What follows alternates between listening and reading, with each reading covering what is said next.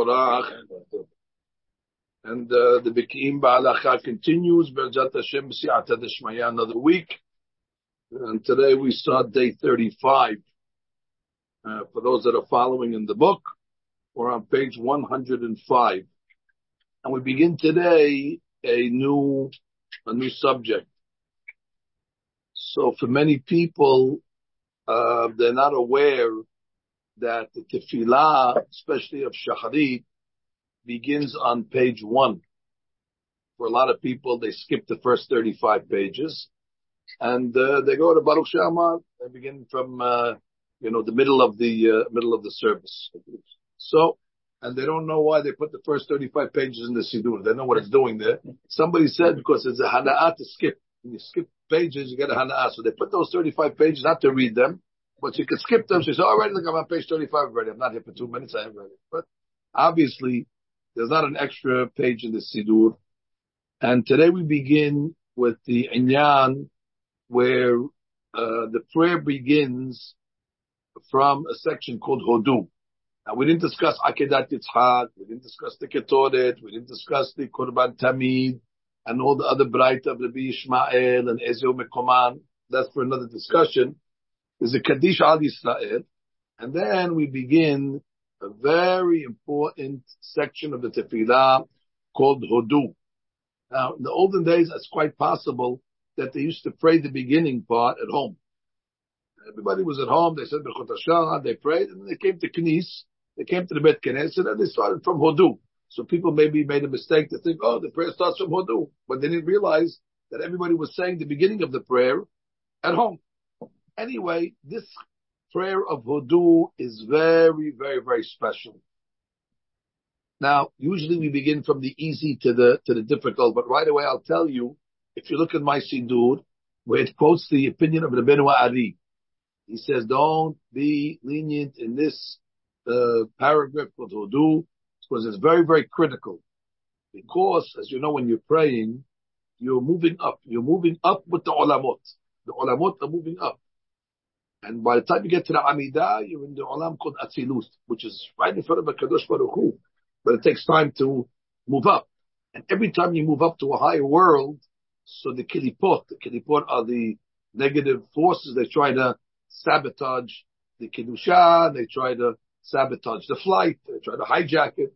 So therefore, Hodu is when we're transitioning from Olama Asiya to Olama Yitzirah, which is really the next uh, stop on the uh, on the flight path. So there's a critical moment there that the Kilipot can start to have a achizah. So therefore, we start to say the Hodu, it pushes away all the energies and allows us to get to the next level. So, you know, if a person skips Hodu, so that's SOS, meaning that's it. He's hijacked. He's not, uh, how can he get to Atzilut if he can't even make his way to Yetzirah? So that's why it's very, very critical to say. Now, this chapter of Hodu finds itself in two places. Uh, first of all, it finds itself in Divrei Yamin, in chapter uh, Zayin, and also finds itself in Tehillim, chapter 105. Um, the one that we're reading actually comes from Divrei Yamin. Now, for another occasion, there are some differences between uh, the version that we have in Tehillim and the version that we have in the Yamin, and uh, that's probably worth a shiur in itself to point out the differences the way it's written in both chapters. Now, the question is why do we begin with this chapter? So there's different opinions. We'll go according to one of the great rabbis was called the, the Rokeach. Who was the Rokeach? He was a rabbi that lived in the city called Garmaisia.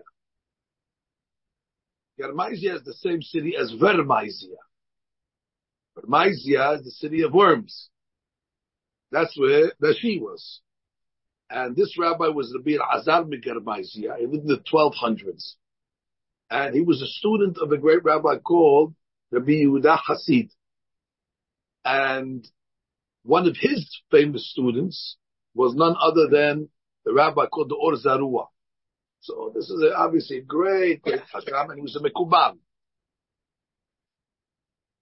the rabbi had a difficult life, a very difficult life. One night when he was learning, the Rothschild murderers came into the house and they killed in front of him two of his daughters and they beat his wife to death in front of him. He was screaming and, and he was able to get saved. And he writes, he says, this only happened because of my sins. This was Sadiq Yisod Olam. Can you imagine what type, what type of sins? And he was mekabel on himself the, the judgment. He saw it b'mo'inab. Anti-Semites. Anyway, he wrote a sefer called Rokeach. I think Rokeach Resh Kofet is Gematria El Azar, which is his name.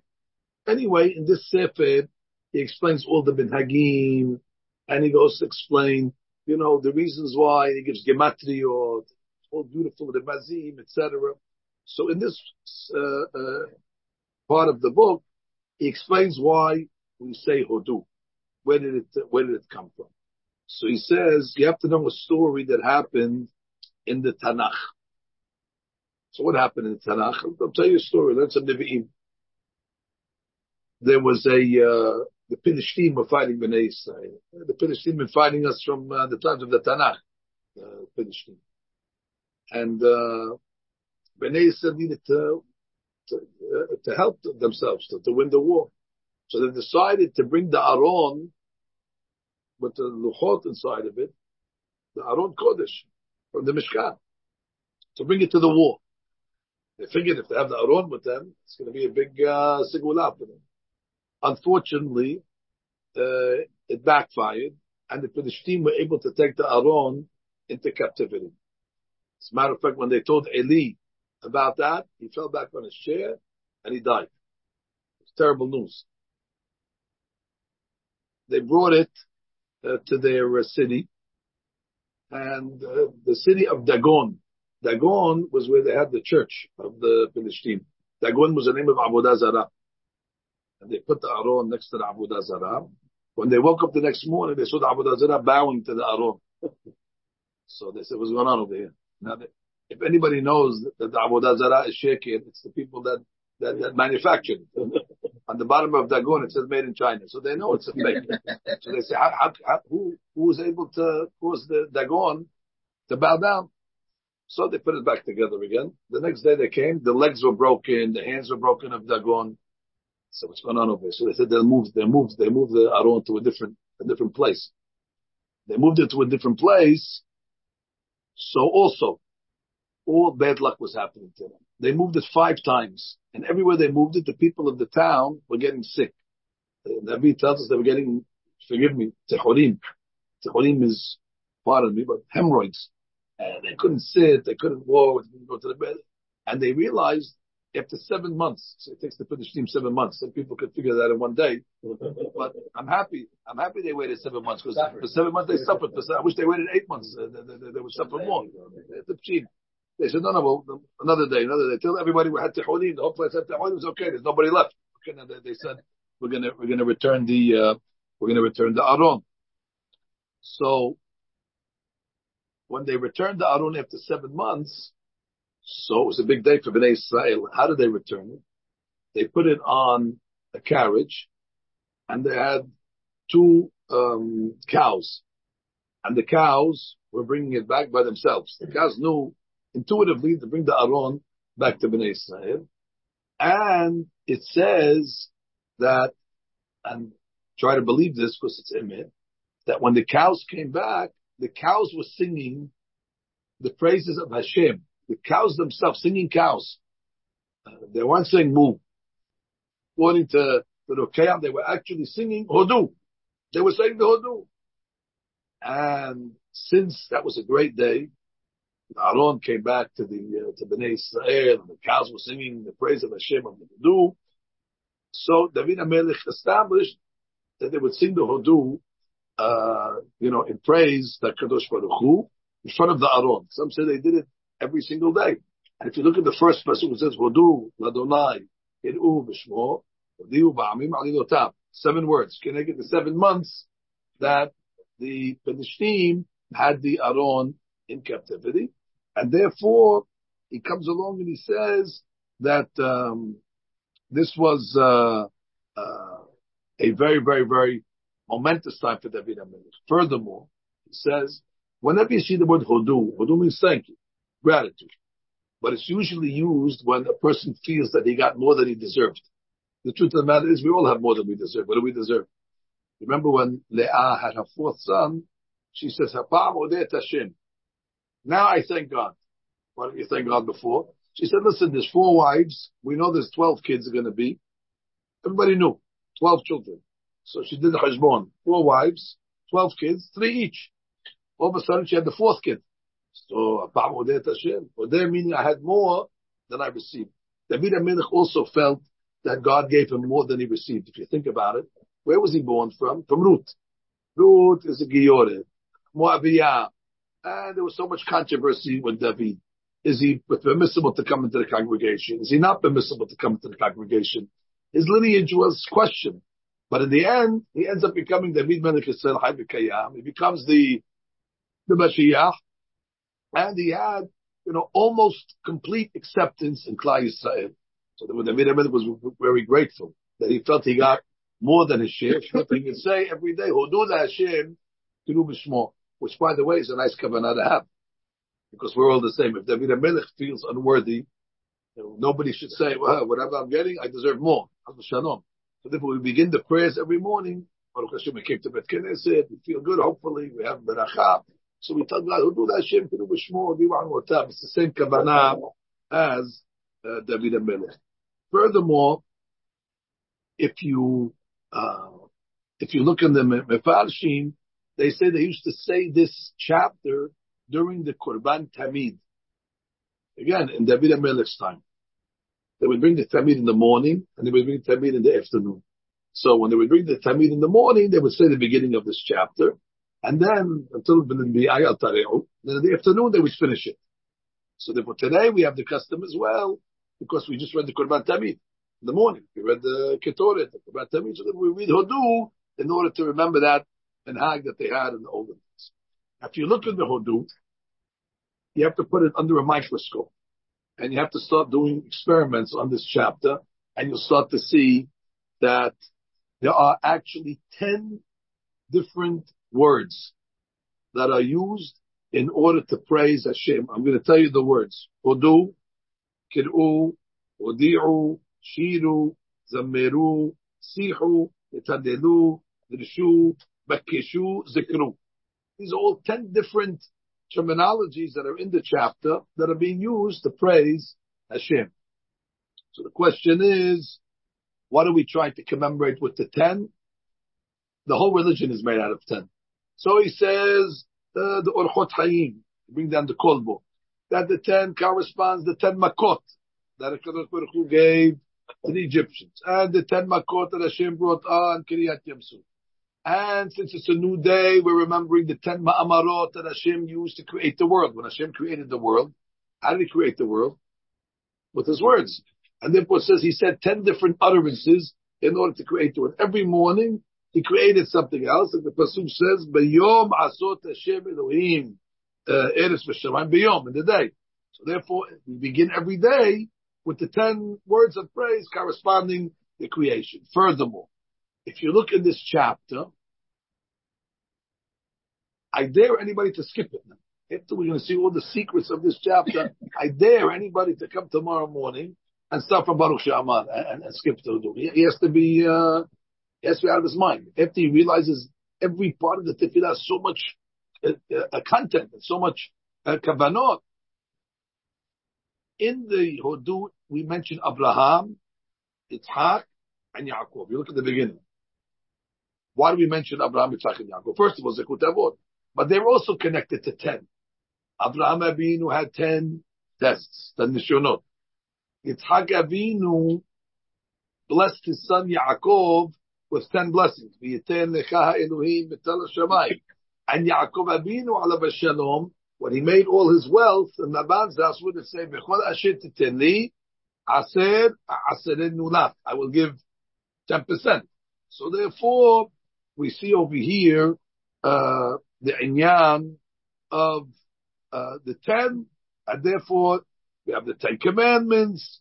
So David HaMelech composed these ten expressions in front of the ark in order to uh, remind us of all those uh, tens that we have uh, as well. Okay, very nice.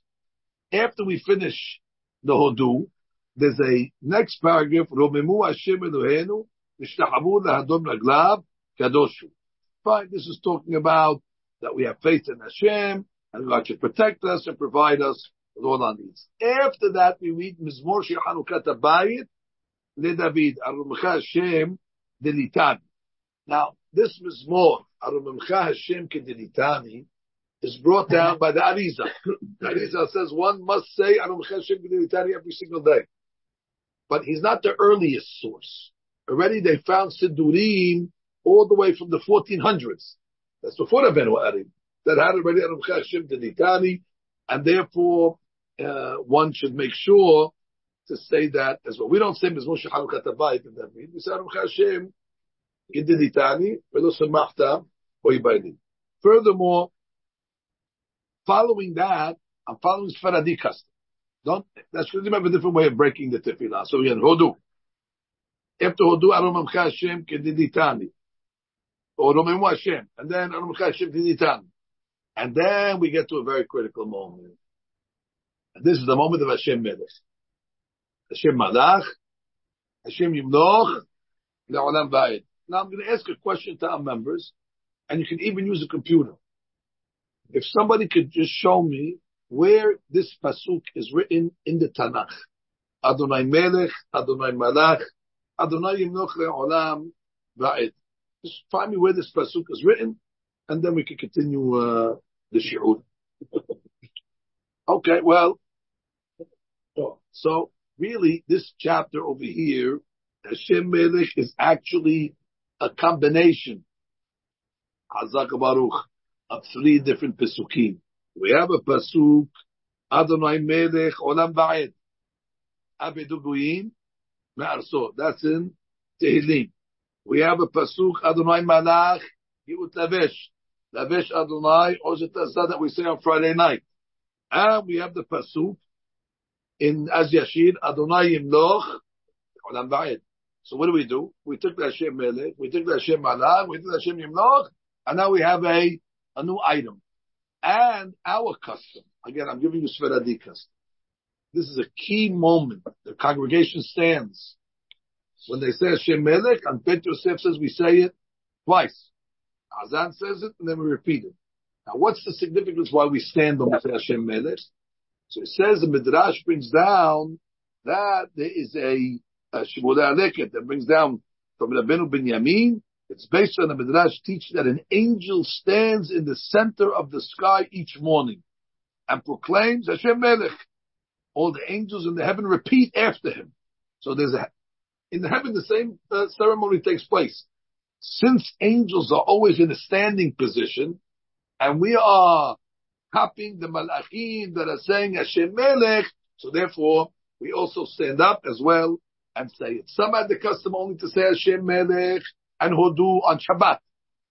However, the Beit Yosef says the Berag of Sferadim is to say Hodu, Hashem Melech every single day of the week in that uh, in that position. And then we say that this is only the introduction. This is no. They have a different way. They say it after Baruch Shama. We say it before Baruch Shama. The the this is only an introduction. We're not saying any halachot today. We're just giving you the the setup after we say Hashem Melech, we say Lam Nasayach. Minginot was Moshe. I cannot tell you how many benefits there are for those that are careful to say Lam Nasayach, Minginot was Moshe. This is uh, in the shape of the menorah like we have in our Sidurim. The Arizal says it can protect the person and bring him great prosperity for the entire day. If you look at my kuracha that I made, you see on the Kuracha itself, where I put my talib, I made the Lamnaseh on the, because the Rokeach writes that any bit Knesset that has the Lamnaseh on the Aron Kodesh, no bad will happen in that bit Knesset. No terrorists, no troubles, no tzarot, and the congregation will be protected. So, in our new bit Knesset, they didn't listen. I wanted to put the Lamnaseh there, but they said the, the, the, the rabbi is not the Koveya. Who's the Koveya? No, the designer. The, the, the, the, I hope he's not the goy. I hope he knows that. But anyway, So he said, no, it doesn't go with the decor of the, uh, of the Bet Knesset. I said, we're not going to have a Bet Knesset. This is going to protect the Bet Knesset. So therefore I said, you know what? I'll do it on my kuracha, and the kuracha is the Bet Knesset every day, so therefore we have the, we have the Shemitah. Over here also, I did the same thing. Anyway. So anyway, that's in Yad to say, Lamnasem every single day, and we'll talk more about that when we get to Halakha 24. Some of the rabbis did not have Hodu. For example, if you look at the old Sidur of Rabbi Amram Gaon, it doesn't, it's not there. Maybe that's what these guys are relying on. They're relying on the Sidur of Rabbi Amram Gaon. Well, they don't say it. But I'm sure if you ask them, they, they never heard of Rabbi Amram, and they never heard of Gaon, and they never heard of the Sidur of Rabbi Gaon. But maybe it's your ship for them. Maybe give them the benefit of the doubt. And you also have Harambam. And Harambam Sidur also did not have Hodu. So it's, uh, but again, we're following the Benu Ari at the end of the day, and Bet Yosef, and since they had it, so therefore there is no, there is no question. Uh, furthermore, uh, like we said, there's different orders of how to place this. Some place will do after Baruch She'amad, but based on the way that Ben Wadi explained it, once you get to Baruch She'amad, you're ready in the Olama Yetzirah. And you have to, uh, finish the work in Olama Asiyah before you get to Yetzirah, and therefore Hodu is still working in Asiyah a little, so therefore it should be done before Baruch She'amad. So that, let that, that, that suffice to be the introduction. But let this be a lesson that if it made it to the Sidur, you have to know it didn't start today or yesterday or the day before. This is a custom that's been going on. Well, Arizal's 500 years, and we said already we saw Sidurim that have it in the 1400s, so that's already 600 uh, uh, years ago. So these are old minhagim, the way they were praying. So these are tried and tested uh, uh customs, and therefore one should not be uh, especially if the person recognizes that the tefillah, Rabbeinu Ari compares it to somebody getting dressed. So when you get dressed, first you put on, forgive me, but put on the undergarments first. And after the undergarments, then you put on your shirt. After you put on the shirt, you put on the outer garment, the tie. It's layers. So some people, they come late to Bet Knesset, and what happens? They didn't say Hodu. But they say, you know what, the rabbi made a big deal yesterday. Hodu, it's a big item. You know what? After tefillah is over, I'm going to go back to Hodu. So they come late, and they say Hodu after the tefillah. But that's like putting on your undershirt after you put on your uh, your jacket. If the guy gets he puts on his clothes, oh, I forgot my undershirt. Okay, let me put my undershirt on. And that guy walks the shoes undershirt over his jacket. So what are you doing? No, no, I forgot my undershirt. Okay, but you can't put it on after uh, uh, over your shirt. You have to put it underneath. But it's too late. I got dressed already. Already you're in ulama atzilut. How could you go back to ulama asi? You're going backwards. So therefore, it's worthy to come a few minutes early or come on time at least and say the tefillah. We call it sidur. Sidur means it's an order. It's a seder. Seder the tefillah and try not to uh, to skip. That's the opening. Tomorrow morning, the Shem Rabotai will continue more on this subject. Recording stopped.